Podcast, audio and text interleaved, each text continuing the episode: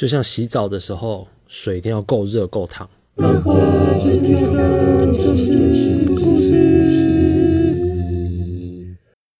在我决定要做这个漫画，最重要的就是故事。这个有关漫画的 podcast 的时候，我列了一个长长的清单，上面都是我喜欢的漫画的名字。我觉得之后可以从这里面挑出我喜欢的作品来跟大家分享的。其中有一部漫画叫做《你遭难了吗》，讲述的是四个日本高中女生，她们在一个无人岛上面遇难的故事。我女朋友最近也在看这部作品。甚至她在我旁边看的时候，看一看还常常笑出声音来啊！我们两个都非常喜欢这部《你遭难了吗》这部作品，所以我们就决定这一集来讲讲这个《你遭难了吗》这部漫画。他决定这一集要来讲这部漫画，我就开始做点功课啊。这一部是遇难的漫画嘛，所以就想到之前有另外一部遇难的漫画叫做《陆地沉默记：少年 S 的记录》，我也蛮喜欢这一部的，所以我就也顺便去回味了一下。那就在我回味这些作品的时候啊，我在网络上面突然看到了另外一部作品。这部作品的作者名字叫做齐藤龙史。我想说这个作者的名字好眼熟啊，而且这部遇难漫画的画风看起来很古老。但我的直觉告诉我，通常这种看起来很古老的画风，运气好的话，常常都会找到很棒的故事藏在这些作品里头。所以我也不管三七二十一，我就开始看了。没想到这一看，哇，惊为天人！总共二十一卷，我花了大概两天的时间看完。我这两天都沉浸在这部作品里面，过得非常的幸福哦。这两天，因为每天，因为我知道我又难得遇到了一部我衷心发自内心喜欢、诚心诚意的觉得好看、精彩的作品。而且这部漫画内容之扎实，意境之宏大，跟这部漫画比较起来，我甚至觉得。你遭难了吗？或者是少年 S 的记录这两部漫画，好像反而显得有点稚嫩，甚至有点轻浮的感觉了啊！所以我就果断的放弃了你遭难了吗？或者是少年 S 的记录。这部漫画就是我们今天要聊的《陆地沉默记》。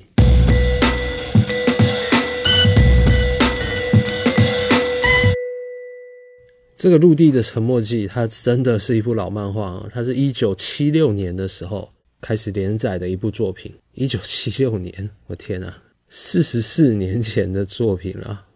的确是一部老漫画了哦。而且它的画风也是看起来真的是非常的阳刚，非常的古老。但我希望大家不要被这部漫画的年纪啊，还有他的画风给吓到了。隐藏在这些背后的是他的明快的故事，因为它里面的角色其实。然后就只有一个男主角，这个男主角他是一个十四岁的少年。故事的一开始就是他在山洞里面，然后一片黑，他终于找到光亮，然后好不容易逃出去的时候，看到他原本是在一座山头上，但是他出去之后发现这边只剩下一座小岛，他的周围全部都是海，他就觉得很奇怪，他本来应该是在山区里头的，可是经过了刚刚的大地震，他从那个山洞里面逃出来之后，啊，所有的人都不见了，而且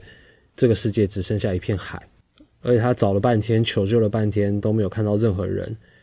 所以他一开始就遇到了一堆最根本的生存上面的问题啊。首先，他必须要想办法找一点食物。他在路上的时候，其实有找到一点树果吃，可是那些根本不够他果腹，所以他后来先找到了一条河，然后解决了水源的问题之后，他就要开始想办法解决食物的问题。食物的话，他一开始用的是他的背包，然后把他背背包后面戳几个洞。然后在河的下游处的地方把石头堆起来，然后把那个背包卡在中间，把鱼想办法赶到那个背包里头，然后用这样的方式来捕鱼。当然，他一开始他是个初学者嘛，然后作者也告诉我们了，他根本就是一个什么都不懂的十四岁的一个少年。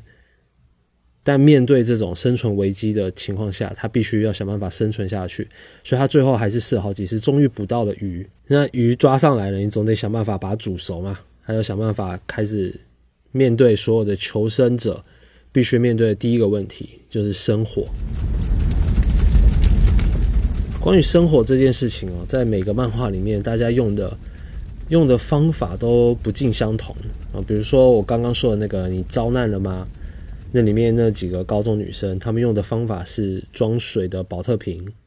然后用凸透镜的方法把太阳光集中在那个枯树叶上面，然后让它想办法点燃这个枯树叶，或者是有些现代的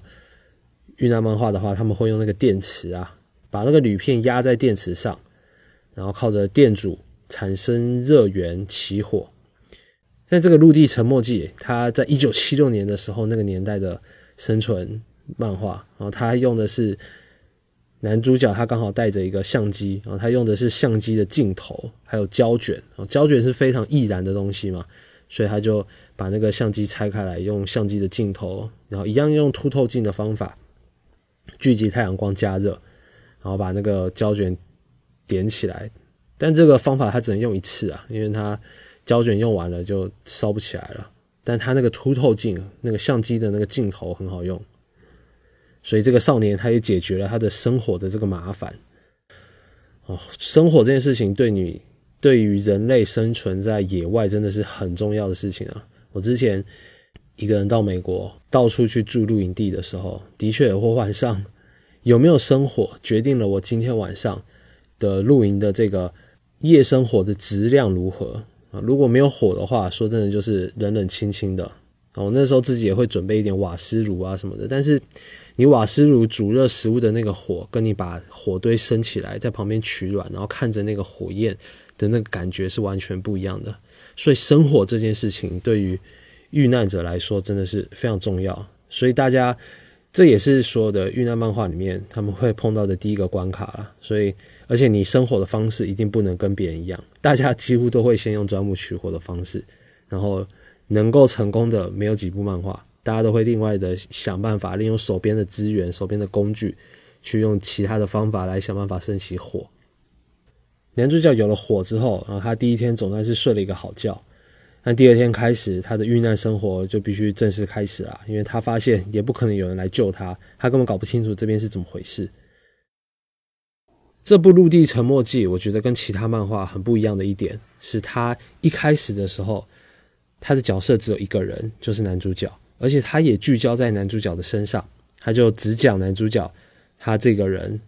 为了活下来所做的事情、所做的努力。而且这个男主角他又是一个初学者，他只是一个十几岁的少年，然后让我们读者就看着这一个人在这种。我们还没搞清楚到底是怎么回事，反正总而言之，他就是在一个无人岛上面遇难的这个情况下，跟着这个初学者少年一起去思考活下来的方法，然后一起去思考如何去捕捉猎物，如何去获取更多的食物。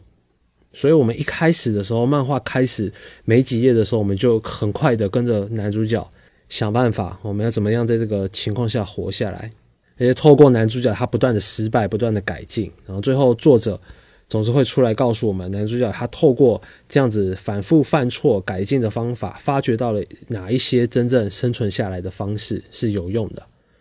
啊，基本上我们就是看着男主角跟大自然搏斗啦。啊，比如说跟跟会有鸟来跟他抢果子吃，然后时不时的会有地震，然后甚至远处的火山会爆发，甚至他要学会如何跟季节共处，使你天气变冷了，啊你。身上带的衣服不够，你该怎么保暖？而且有时候这个男主角他误打误撞做做的一些事情，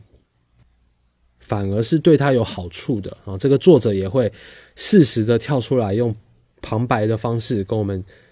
讲解啊，男主角他遇到的情况啊，比如说男主角他刚抓到鱼的时候，他实在是没办法生不起火来，所以他想着先生吃一下鱼，但是那个鱼的腥味太重了。可是时间久了之后，他偶尔还是会生吃一点鱼。那作作者这时候就会跳出来跟我们说，生吃鱼这件事情其实对遇难者来说是非常重要的，因为生鱼当中含有丰富的维他命 A 和 C，这个你如果一煮熟就没有了。所以日本人他们生吃有生吃鱼的这个习惯，无形之中哦对他们的身体健康是非常有好处的。男主角他刚好误打误撞的这么做了。所以他才能够摄取到足够的维他命，但男主角也常常会有做错事情的时候，比如说他觉得口他在想办法搭建自己的陷阱啊，或者是搭建他自己的家的时候，他越做越累，然后在太阳底下越做越累，然后就一直喝水。但其实你如果一直喝水的话，反而容易造成你的疲惫。但没办法，男主角他就是渴了就喝水嘛，他不知道这件事情，不知道摄取水分这件事情也是要有节奏的，也是要注意配速的，不然你一下子喝太多水的话，对劳动者来说也是非常不利的。而且这个漫画它每一画，它不是告诉你这个是第一画、第二画、第三画，它是用 danger danger 几 danger 几，比如说第一回的话就是 danger 一，然后第二回就是 danger 二，来划分它的章节。我想作者应该是想要，也是想要集中在男主角身上，然后讲述他会遇到的哪一些危机，而且因为男主角他是一个人嘛，啊，一个人的时候 会做出什么事情呢？然后我们也透过这男主角了解到，你最重要的工具就是你的刀子哦。人类因工具而伟大，你不管是做任何事情，其实最重要的就是你身上带的那把刀子。只要有刀子的话，你做。很多事情都会事半功倍，然后他是他之后也靠着他的刀子做起了弓箭，然后做起了陷阱，或者是他后来也有找到一些废弃的钉子，然后把那些钉子用力敲敲敲敲敲做成那个鱼钩。当然，我们看这些遇难漫画很重要的一部分，就像我们看知识型的 YouTuber 一样啊，我们希望可以学到一点东西。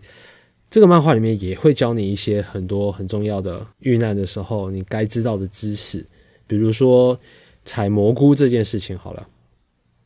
他判断哪些蘑菇可以吃，哪些蘑菇不能吃的方法，其实跟我们差不多啊。就是听说有人说，哦，蘑菇鲜艳的颜色鲜艳的蘑菇一定是有毒的，然后颜色看起来比较普通的那些才是无毒的，可以吃可以吃的蘑菇。男主角他也是这样子想的，所以他看到鲜艳的蘑菇就想这个一定有毒，就把它丢掉了。但他在丢掉的时候，作者他就会跟你介绍，他刚刚丢掉的这个蘑菇名字叫做豹斑鹅膏菇，是无毒的。然后接下来男主角他又发现了一些看起来很普通的蘑菇，他就把它。采了很多起来，甚至他今天晚上很高兴的对自己说：“啊，我今天晚上来吃一顿蘑菇大餐吧。”然后随着他拿着这些蘑菇啊，满载而归的这个背影，作者跟你说，他刚刚采的这个叫做苦力茸，是毒菇，是非是有毒的蘑菇。嗯，所以你就知道接下来男主角肯定就是惨了。然后作者他也透过这个机会，就也刚好跟你讲，其实我们。所谓的民间传说，鲜艳的蘑菇一定是有毒的，然后颜色看起来比较普通的蘑菇才是可以吃的，这个观念是错的。反而，真正的观念是你颜色鲜艳的，而且有毒的蘑菇只有一种啊，叫做毒蝇伞菇，苍蝇的那个蝇啊，毒蝇伞菇。另外，你也有些人判断那个蘑菇的方法是，你看它根部长出来的时候，它如果是从底部分裂出来的好几个那个蘑菇的那个头的话，这样子长出来的蘑菇的机会是毒菇的机会比较大。你就是你要找那种一个一个的，是本身是一个一个长着的，它不是从一个地方然后分裂出来好几个那种，从一个地方分裂出来好几个那种，通常都是有毒的机会比较大。我看到这边的时候，我想说是吗？我就去查了一下网络，哎呦，网络上面还真的。他们是赞同这个观点的。我们所谓的民间传说的鲜艳的蘑菇，大部分都是有毒的。这个观念是非常错误的啊！就连我们现代，我们也只能够靠仪器来检验这个蘑菇到底是有毒还是没毒。所以，如果你光靠外形的话，你要去选这个蘑菇是有毒还是没毒，说真的是非常困难的。当然，其他漫画里面也有说了一些，你试验这个蘑菇有没有。毒的方法，比如说，你可以先拿一小口含在舌头下面，然后看你的嘴唇还有舌头那边会不会麻麻的，啊，或者是你取一点它的汁液涂在身上，然后看你的皮肤有没有红肿，以此来判断这个蘑菇到底是不是有毒。但说真的，你要光靠外形来判断这个蘑菇是有毒还是没毒是非常困难的。结果，这个《地球沉默记》里面这个男主角果然。啊，回家吃了他的蘑菇大餐之后就中毒了。他一个人在荒郊野外，完全没有人帮忙、没有人救助的情况下，他只能顶着，然后上吐下泻，虚弱了好几天。也因为透过这个样子，他慢慢学会了分辨，然后哪些是有毒，哪些是没毒的。不过我觉得，与其说是慢慢学会了分辨，倒不如说这个男主角他是会怕的啦，因为他中毒，搞得自己上吐下泻好几天，然后幸好没死，所以他之后吃蘑菇的时候都会稍微先试一下毒。还有很多啊，这个少年他一开始的时候他自己一个人做了很多的事情，比如说荒郊野外的时候，他冬天来了，他手冻伤了，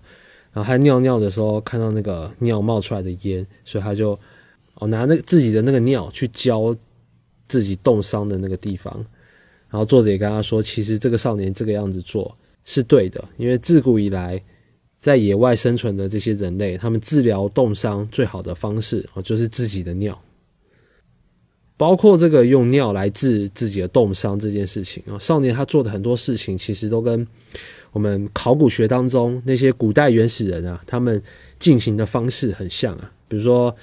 呃，这个少年他捕后来捕到了一只兔子，哦，好不容易捕捕到了一只兔子，然后他把那个兔子解剖了之后，他的那个兔皮想要拿下来做一做衣服，然后可以披在身上，比较不会那么冷。但是那个扒下来的那个兔子的皮太硬了，根本不能穿，他也不知道该怎么办，所以他就在那边想办法要把它弄软，然后他就开始拿牙齿在那边咬咬咬咬。然后作者也说，这个方式其实就跟我们。古时候的原始人，他们处理皮毛的方式是一样的，甚至是我们人类赤手空拳要去软化皮革最好的方法啊，就是用你的牙齿去咬，慢慢的把它给咬软。虽然他一个人在这种荒郊野外之下，然后生活了很多天，然后他后来发现了，他后来知道了为什么四周全部都是一片海了啊，因为那个他在山洞里面遭遇的那些大地震。引起了那个大海啸，因为他潜下去想要抓鱼的时候，他看到海底下那个小镇已经全部都淹没在那个海下面了。也就是说，他在山洞里面的时候，海啸把所有的整个日本啊全部都给淹没了。后来那个少年还遇到了没有冬眠的熊，他如何打败熊的这个段落也蛮有意思的。他他后来这个少年他其实捡到了一本。一本书，然后这本书它是关于野外求生的书，然后本来以为拿到这本书的话他就无敌了吗？然后作者没有对他那么好，作者给他这本野外求生的书是英文的，他看不懂，所以他只能看到这些书当中的那些图画，然后按着这些图画来做这个书里面提到的东西。但是这书里面提到了很多东西，包括他教他怎么做这个鱼笼，然后教他怎么做陷阱，甚至教他怎么搭自己的在野外的家。然后后来这个少年碰到了熊，所以他知道他自己必须要跟这个熊决一死战，因为他也被这个熊给盯上了，所以他就按照这个他捡到的这本英文的野外求生的书做了一个投石枪啊，基本上就是一个像十字弓一样的枪啊，但是他是把石头当做子弹射出去的一种武器，最后用了这把投石枪，然后加上了一点运气，击败了熊。然后甚至他把这个熊的皮毛也拔下来，然后披在自己身上，就穿着这个熊皮过了那个冬天。那其实这个少年他一开始一个人在这个无人岛上面生活的时候，他遇到的最大的困难哦，不是不是食物，不是水，不是野兽，他遇到最大的困难是老鼠。甚至他这个漫画的前半部很重要的一部分，就是他如何跟。老鼠斗智斗勇啊！我们都知道老鼠是非常非常坚韧的一个动物啊。它们陪着不管地球遭遇了怎么样的巨变啊，老鼠总是可以活下来的那个，因为它们的适应性非常的强，它们的繁殖能力也非常的强，所以只要稍微给它们悠哉一会，它们就会生出一大批。然后岛上的岛老鼠，它们就是因为这个样子盯上了这个男的，这个男主角跟他的这个。跟他的食物一开始只是偷吃他的肉干，然后到了后面，甚至在这个男主角睡着的时候，然后所有的老鼠都涌进来，想要把这个男主角活活咬死。甚至这个少年后来的确也是被咬了，他被咬到了之后，作者就开始介绍啊，所谓的鼠咬病，就是这个鼠咬病就是我们说的鼠疫啦，当时在欧洲引起了很多黑死病的那个。所以这个少年他为了击败这些老鼠，他也花了很多心思啊。比如说他想钓鱼的时候，他钓到毒的河豚啊，所以他就把这个毒河豚肉切给那些老鼠吃。但是第一次的时候老鼠会吃，然后死了几只。可是第二次之后，老鼠很聪明的，他知道这个东西有毒，他就不会再吃了。甚至这个呃少年他后来也养了猫头鹰，然后他抓了一只猫头鹰回来，然后发现猫头鹰会捕老鼠，所以他就很高兴的跟这只猫头鹰一起生活，把它当宠物。可他有一天出去中午出去外面打猎的时候回来，这个猫头鹰也被老鼠活生生咬死了啊！因为猫头鹰它中午的时候眼睛是看不到的，所以这些老鼠就趁这个猫头鹰眼睛看不到的中午，把它给活生生的给咬死了。老鼠就是这么凶这么狠，所以男男主角他最后实在没办法，他也只好搬家。就他搬家的时候，哦，也是心有戚戚焉呐。他他也是说了一句，平常都觉得不够用，但是想到搬家的时候，怎么感觉搬不完啊？他虽然说他是在野外求生，但是他的家当也是非常的多啊，多到他搬家的时候，他从这个洞穴要搬到另外一个洞穴的时候，也觉得搬家这件事情他妈的好辛苦。我，在少年他一个人在这个无人岛上面生活的这段期间，然后跟这些老鼠奋战的这段期间，他其实有发现，在这个岛的对面好像有一个更大的陆地。他一直想着，也许这个对面的那块陆地上面还有生存下来的人，甚至有人就住在那个地方，所以他一直很想要到对面那个更大的那个陆地去。每天光是想办法要活下来就已经很辛苦了。尤其一开始，在他什么东西都还不知道，然后想办法自己在那边摸索求生技巧的时候，他根本没有办法做什么木筏啊，或者是坐什么船啊到对面去。那就在这个时候呢，他突然接到了这个一个瓶中信，那这个瓶中信很明显就是对面的那个岛飘过来的，上面写着 “help” 求救。然后这个男的虽然说看到这个觉得很奇怪。但是他也很高兴，因为证明了真的是还有别人还活着的，所以他就想着他一定要想办法做出一艘船，然后到对面那个更大的那个陆地去。就在他这么想的时候，突然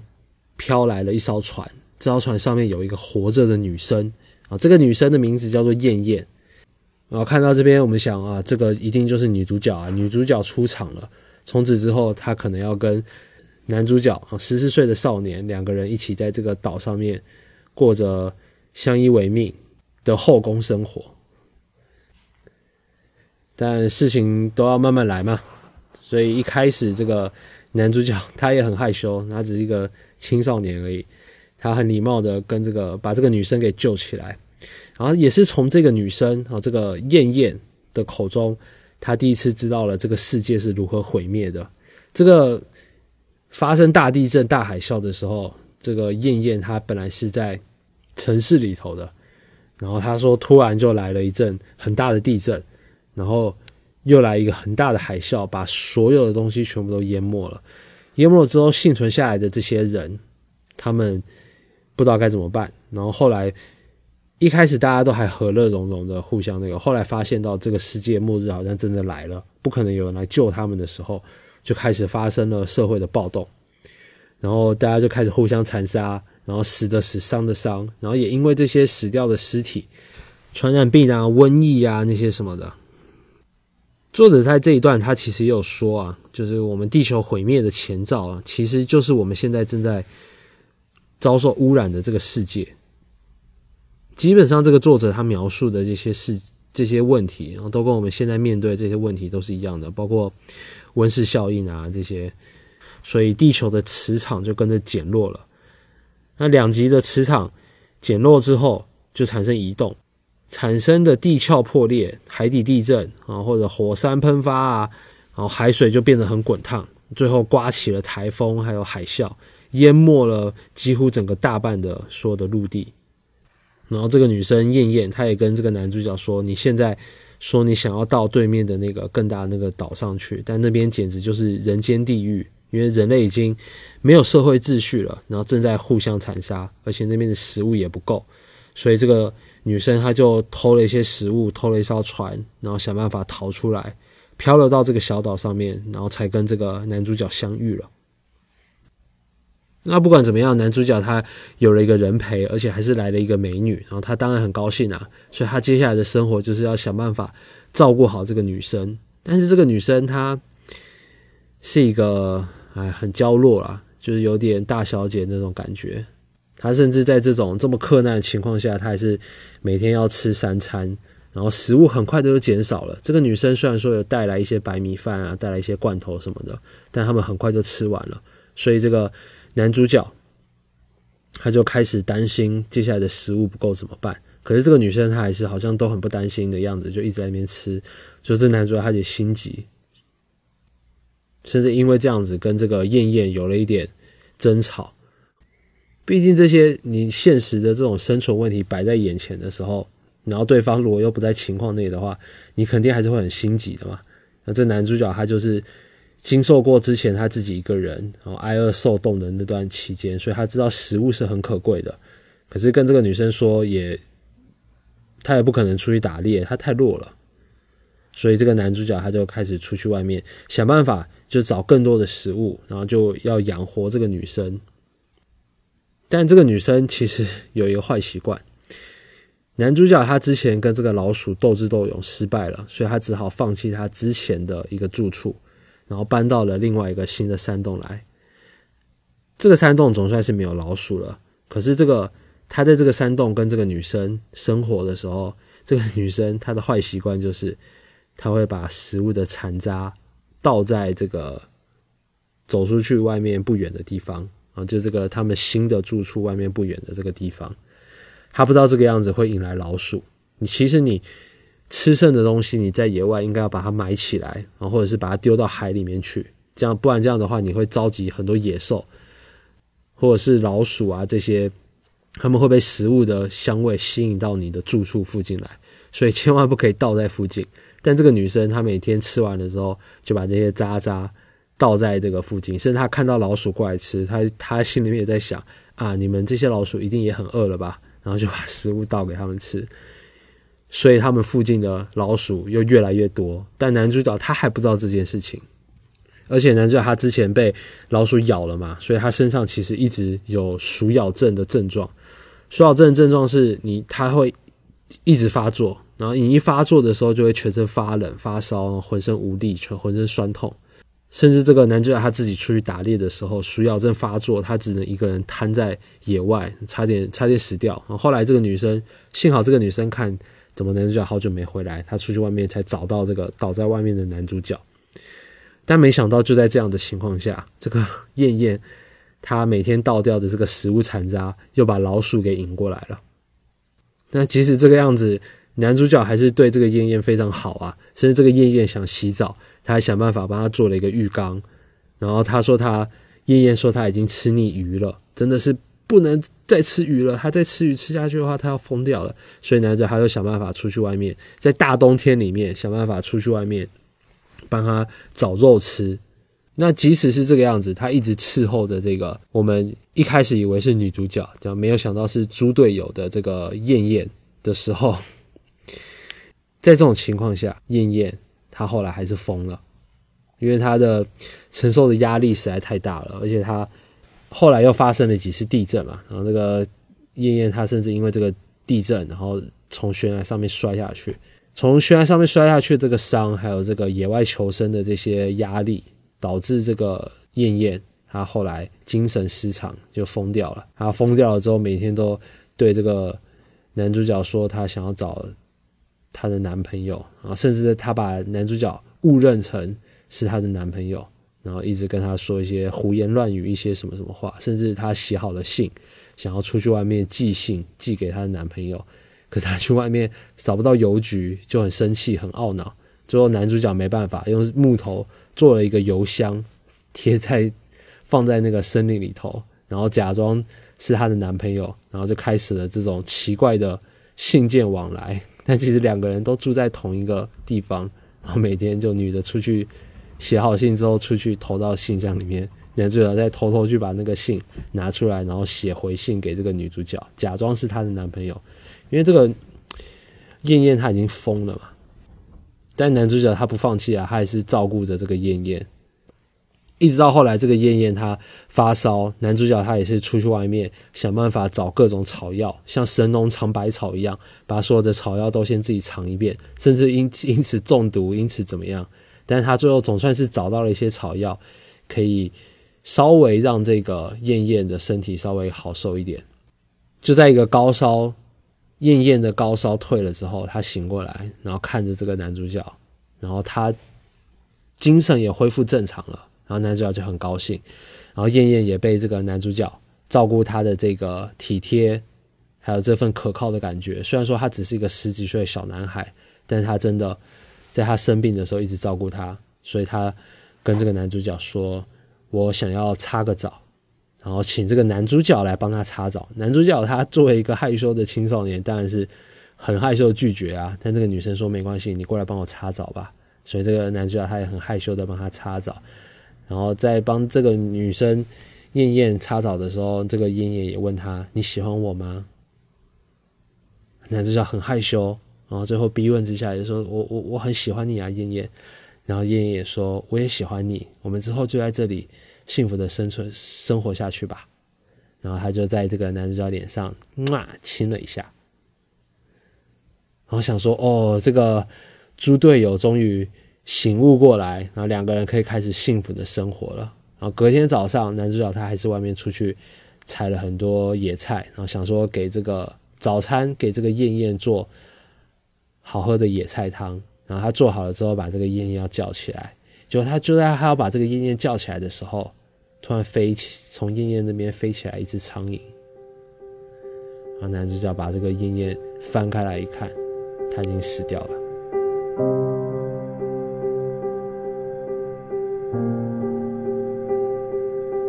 昨天晚上，啊，现在看起来的话，很明显就是这个女生的回光返照啊。本来以为两个人的幸福生活要开始了，结果这个燕燕就死就死掉了。啊，这件事情当然给男主角很大的打击啊，他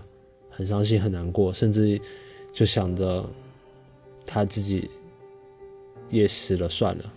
可是他还是想要活下去，因为他。还有一个爸爸，他时常会一直想起他的爸爸、他的妈妈，还有他的姐姐。他想着，如果他就这么死掉的话，他就没有办法再见到他的家人。所以他最后决定，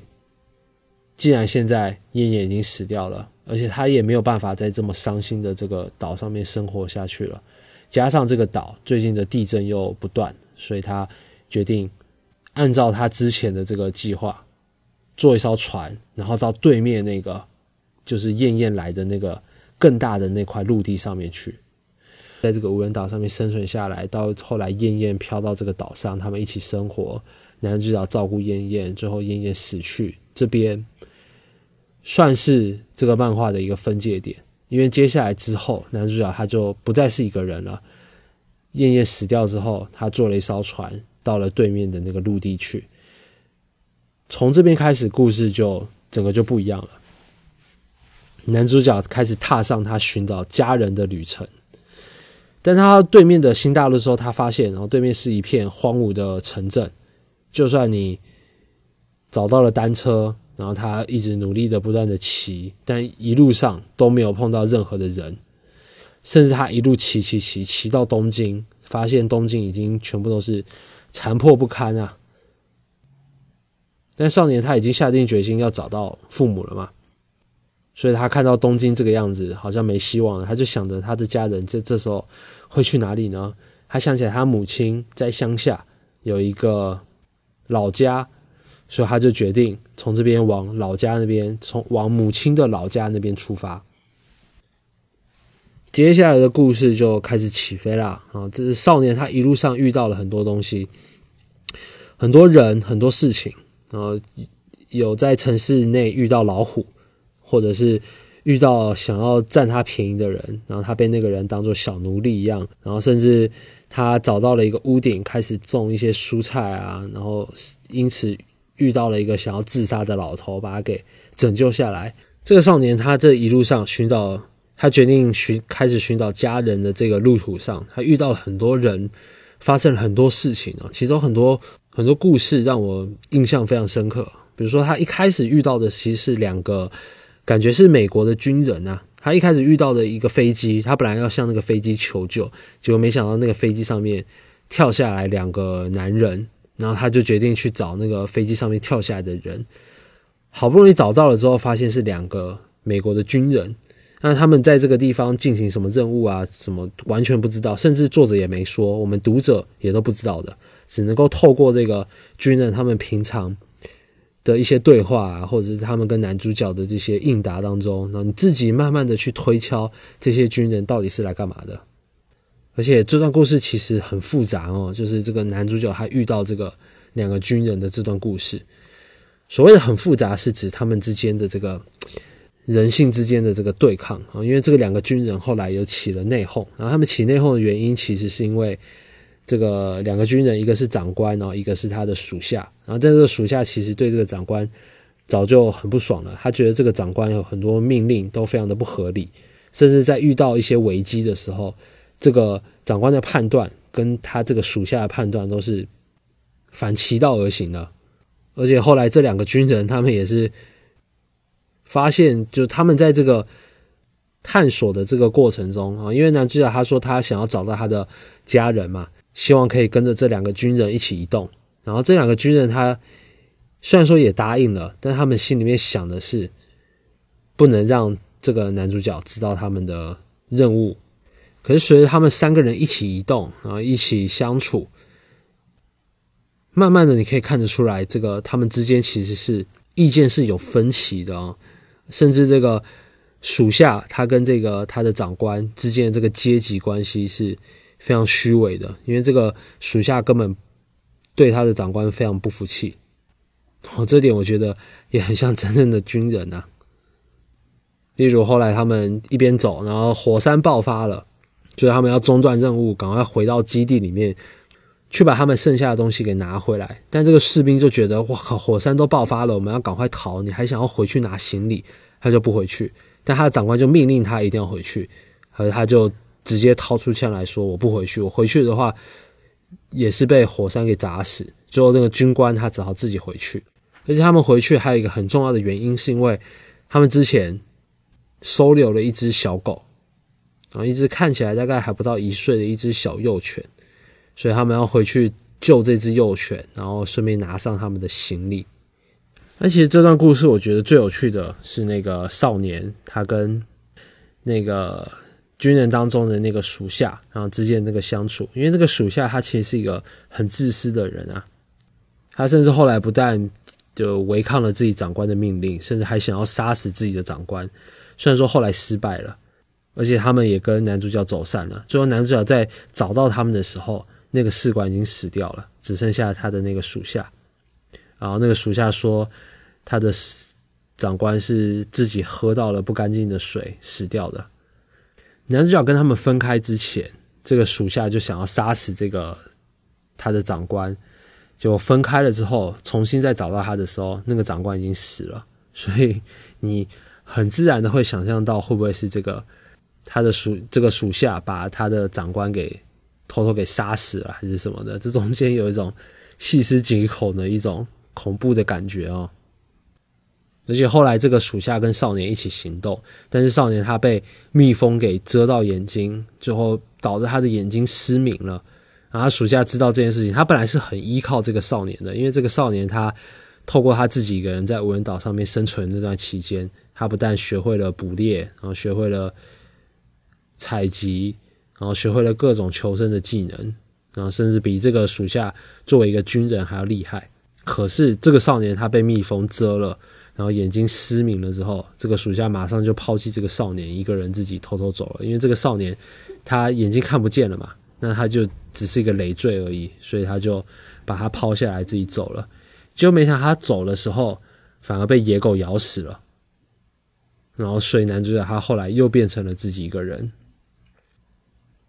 那这段故事当中，其实最重要的是引出了那个野狗。那个野狗它其实有留下一个刚出生不久的一个小狗狗啊，因为它是白色的，所以少年把它取名为小白。这个小白后来跟这个男主角发展出来了一段人与狗之间的友情啊，是我在是我觉得这个漫画里面我觉得最棒的一段故事之一啊。而且我觉得这个作者一定有养狗。我看看到这个这段故事的时候，我觉得哦，这作者描写的这个狗狗的习性啊，还有它的相关的知识啊，我觉得应该是我看过的漫画当中最正确的。就对于狗狗的习性还有它的习惯，是表达的描述的最正确的漫画之一了。而且你要记得，这个漫画它是一九七几年的时候就出来了哦，那个时代。作者他就可以对狗的习性了解成这个样子，哦，一定也是做了很多功课，要不然就是他自己有养狗。因为他描写这个少年跟这个狗狗的友情，他不是一开始这个狗狗一看到他，然后就很开心的认他做主人这样子，不是哦。这个狗狗一开始他是对这个少年防备心很重的，但是他妈妈死掉了嘛，那个他妈妈是野狗，在那个跟那个军人的那个属下搏斗之中啊，被开枪杀死了。可是这只小狗狗啊，这个小白，它也对人类也很畏惧。一开始的时候也没办法，他就凶这个男主角，然后男主角也很生气，就不想要管这只狗狗，结果他就抛下这只狗狗就走了。然后没想到走走走走走，发现这只小狗，从此之后就一直跟着他。然后男主角一开始叫他过来，他也不过来，所以他只是远远的有东西吃的话就分这只狗狗吃，就这样子慢慢的累积，慢慢的培养他们之间的感情。然后到后面，他们甚至可以一起共同打猎兔子。然后就男主角他用烟熏几个洞，然后狗狗在兔子洞口等着，等兔子出来之后就把它给咬住，给咬死。他们这其实中间经过了很多过程，才终于变成了，才终于培养出来这个人跟狗之间的这个友情，并不是。很干脆的，直接就觉得，哎呀，狗狗是人类的朋友，来就直接加入了一只狗狗的角色，不是哦？他们的那个就如何得到狗狗的信任这一点，然后这个少年他其实也是付出了很多努力。我看到这边就觉得，哦，这个很不错，很写实哦。但毕竟是在求生的这个过程之中嘛，路途走到一半的时候，都还是会碰上一些缺水、缺食物的问题。啊缺水倒是没关系，因为这个狗狗它会去带着这个男主角去找水。缺食物这个就很麻烦了，甚至这个中间这个少年他饿到昏了眼，然后甚至想要把这只狗狗给掐死，然后把它的肉煮来吃。可是掐到一半，这个这这个男主角就醒过来，他想他再饿他也不能干出这种事情。可是这个狗狗已经被吓到了，然后最后这只狗狗就跑走。可是。男主角不管他再怎么道歉，然后这只狗狗他都不肯再回来，但最后他们还是和好了。可是和好的地点非常的奇怪，是在一个葡萄园里面。男主角好不容易找到了好几串可以吃的葡萄，然后那只狗狗就出现了，那他们就和好了。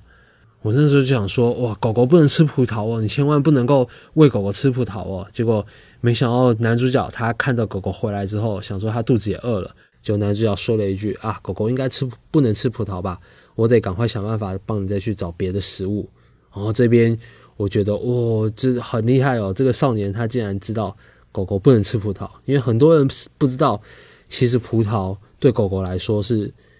是有毒的啊，是甚至是非常剧毒的。你稍微。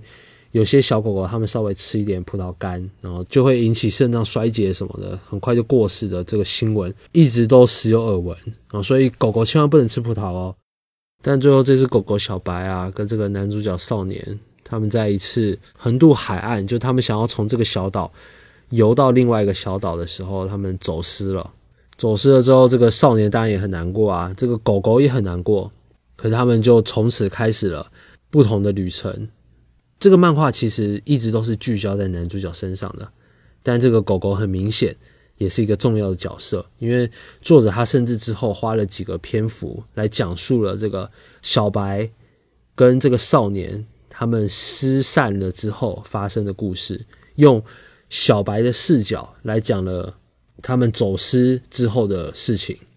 那几话也都很精彩，没有没有太多的对白，因为狗狗是不会讲话的嘛。但是加上作者自己的旁白，然后还有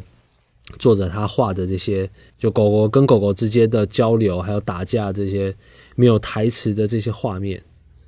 给这只狗狗小白，然后增添了很多可爱的、坚强的个性。甚至这只小白它后来成了野狗之王，然后从过了好久之后才跟这个男主角再再处再次相遇，甚至他们之间还发生了激战，因为立场已经不同了。他们后来重新相遇，然后互相珍重再见的那个场景，哦，我觉得作者花了很多心思，放了很多感情在这一段人跟狗之间的这个友情的故事上面，很棒哦，这一段故事。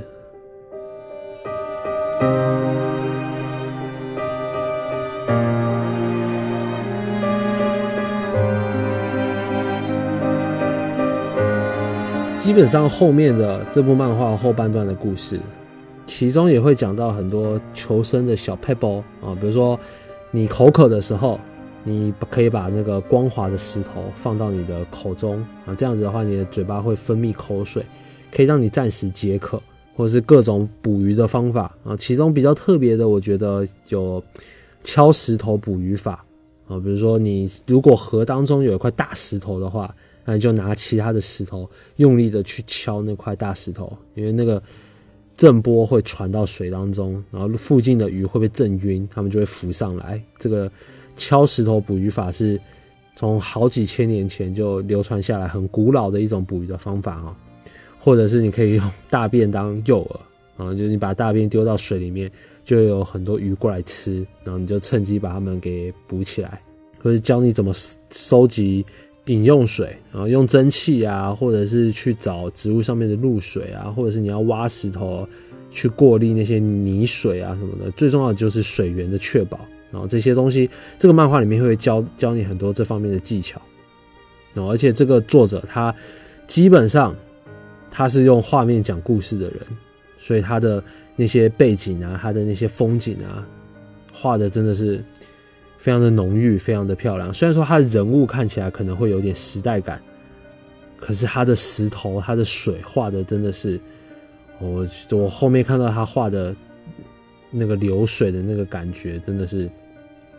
太漂亮了。而且他画的动物也都很牛逼，尤其是他里面里面后来有一次碰到山猪，哦，那个他们碰到那个山猪，应该是我看过最有气势的山猪了。后半部的漫画，男主角基本上就是一直不断的在找寻他们的家人的线索，然后遇到了各种形形色色不一样的人，然后他也遇到了一群不知道世界其实已经毁灭，然后躲一直躲在森林深处的一群逃狱的犯人啊。或者是遇到一个前职棒选手，然后他的第一场比赛的时候就发生了大地震，然后他那时候在棒球场当中，那个人工草皮如海浪般的在翻动的那个感觉，甚至后来到了一个，他这个男主角他有到一个很繁华的一个城市啊，但这个城市其实只是这个城市的市长的私人城市而已，因为这个市长他一开始是管理着这个地热发电厂的。一个员工，然后在地震发生了之后，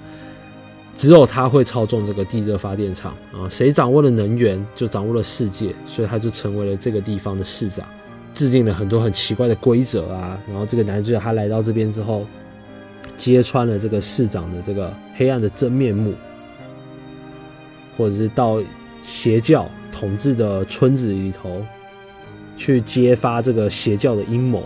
后面还有一个。还有一段是那个碰到那个类似漂流教室里面的那个角色啊，漂流教室里面，他不就是一群小学生，然后遇到了世界末日的那种感觉，一群自立自强的小孩子，然后他们，但他们其实就是不良少年啊，然后而且他们这些不良少年还分成了两大派，正在吵架，告诉你这个平常我们瞧不起的这些不良少年啊，如果你把他们放到末日的环境里面，他们是更加无法无天，更加可怕的。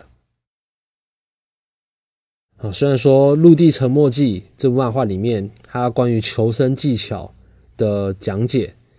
数量跟详细程度，可能不一定比得上你遭难了嘛，因为毕竟你遭难了嘛，这个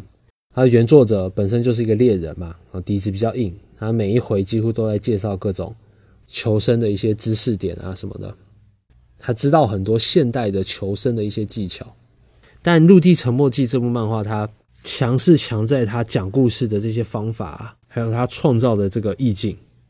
我们的观点其实始终都聚焦在一个人身上而已。这部漫画就《陆地沉默记》这部漫画几乎可以说是没有女主角，除了一开始的那个死掉的那个燕燕比较像之外，但其实从头到尾都没有什么太多女主角的东西。我们的目光始终都在这个男主角这个少年身上啊。有有些人可能会把这个狗狗小白也看作另外一位主要的角色，但除了这些之外，基本上都是这个少年他一路上遇到的事情，要不然就是他自己一个人。也后面男主角始终寻始终在寻找的家人嘛，他什么都自己来。小屋就不用说了，就是他捕鱼、种菜、打猎、设陷阱啊，或者是想办法生火、疗伤、开荒啊，自己画地图什么的。后面男主角生存的技能就越来越纯熟了。故事的主线看起来好像是我们跟着这个少年一起去寻找他的家人，但其实实际上我们看着的是一个什么都不懂的懵懂少年。他在这个末日地球上面自己一个人努力生存的成长史，那我觉得《陆地沉默记》真的是非常精彩啊！虽然他的人物的脸部表情常常可能有些人会觉得比较死板，那毕竟是比较老的漫画了嘛。但我看过这么多遇难漫画当中哦，都没有这个《地球沉默记》这么纯粹的这个求生故事的这种感觉，没有什么花招。他就是告诉你，很实打实的告诉你这个遇难少年的故事，很单纯，很直接，但是又很精彩。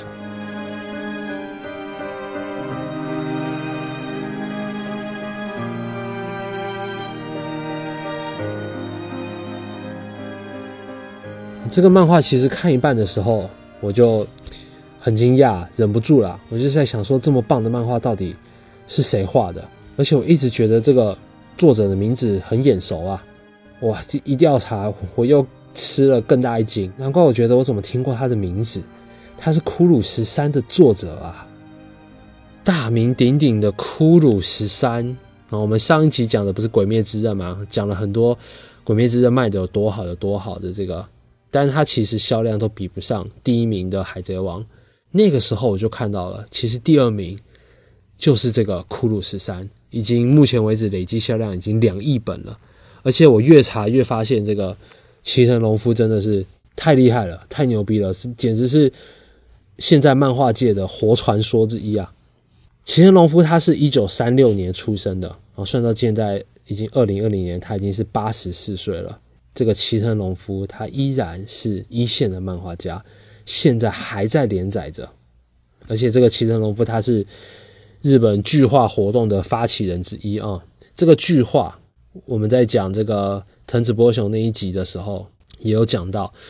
巨化活动是大概五零年代的时候啊，日本那边兴起的一个漫画的一个革新的运动啊，因为在这个之前，漫画基本上就是给小孩子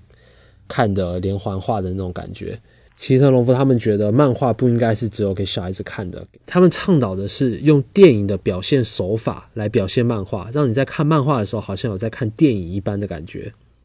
你也可以把剧画当做是就是我们现在的青年漫画的前身的那种感觉。其中这个齐藤隆夫他就是这个剧画运动非常重要的主要八位成员之一啊。而且巨化运动的这个影响力啊，不仅让那个时候五六十年代的时候，日本全国的租书店啊，因为那个时候的巨化大部分都是在租书店里面租给别人看的。当时齐藤隆夫他们这一伙人发起的这个巨化运动的影响力啊，不仅让当时的那个日本全国租书店哦狂开，甚至最高峰的时候开了三万多间。还促成了我们所谓的少年漫画周刊这种形式刊物的诞生，所以齐藤隆夫他绝对是可以在日本漫画史上面留名的一号人物。他有很多创举啊啊，比如说他《骷髅十三》哦卖的销量就不用说了，他到一直都是稳坐第二名的宝座，除了《海贼王》之外，没有人可以超越他。再来，齐藤隆夫他其实。还创立了公司模式的工作室，然后就他在那个时候那么古早的时候，他就知道漫画是要很多人一起合作的一个事业，所以他成立了一个公司，成立了一个工作室。他的助手啊，一直以来他的助手至少都有八个、十个人左右。然后也因为齐藤隆夫他用的是这种漫画生产线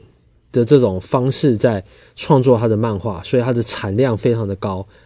我看了那个浦泽直树他的那个漫勉的那个节目，他其实有一集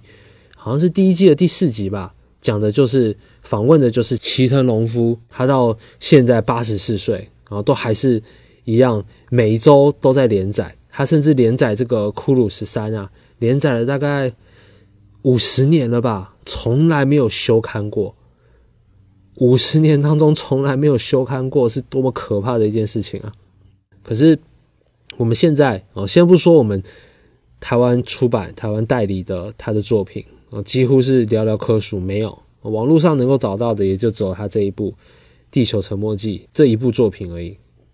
我觉得实在是很可惜啊！他觉得漫画最好的表达方式，不是说你让做你让你的角色说了怎么样怎么样的话，是你能够把多少讯息融入在你画出来的一幅画面当中。比如说，我看这个普泽直树的漫面，他其实有记录了这个老大师他如何创作漫画的过程。他其实以他的资历，还有以他的财产来说，他大可以退休不干了。可是他还是坚持着继续画着自己的《库鲁十三》，甚至坚持到五十年，从来一个礼拜至少交一篇，可从来没有休刊过。把他的精力主要是放在他的分镜上面。他在创作自己漫画的时候，他就是先画好 name，name 就是呃分镜的草稿。他在分镜的草稿上面，想象着自己拿着三架摄影机，然后到处跑来跑去。那这边我要讲这个故事的话，我镜头要摆在哪边，要出现什么样的元素？他也说，他觉得他跟他的角色之间的关系，不是说这个漫画是他的儿子，是他的心血结晶什么的。他觉得更像是他是一个导演。他觉得他跟他的漫画是导演跟演员的关系。那那个分镜就是他的镜头的摆设，还有他的故事讲解的这个顺序。所以他在这个分镜上面是花了最多功夫的。他的所有的故事创作也都是透过这些分镜来呈现的，所以他的漫画在看起来的时候会有一种非常流畅的感觉。我就啪啪啪啪啪啪啪一直看下来，但是都不会感觉看不懂，甚至我可以看得非常的快，因为它的分镜非常的流畅啊。这个《陆地沉默记》的这个故事的结局啊，我也觉得就留给我的后劲很强。我原本一开始看完这部漫画的时候，我觉得哎，它的结局好像没有什么。就是一个开放式的一个结局，可是我后来再去回想这个结局的时候，在想到这个之前，男主他经历过这些，他已经成长到了现在这个样子的人，他最后得到了他的家人的消息。虽然说作者没有让我们看到他跟他的家人到底最后见面了没，看着男主角他最后远去的这个背影，我们知道不管他之后在前面遇到的是什么样的事情，这个男主角一定可以克服他。所以我也希望透过今天的这个机会，推荐给大家这部作品《陆地沉默记》。那我们今天的节目就到这边，希望大家喜欢，非常感谢大家，我是 Holdy，大家拜拜。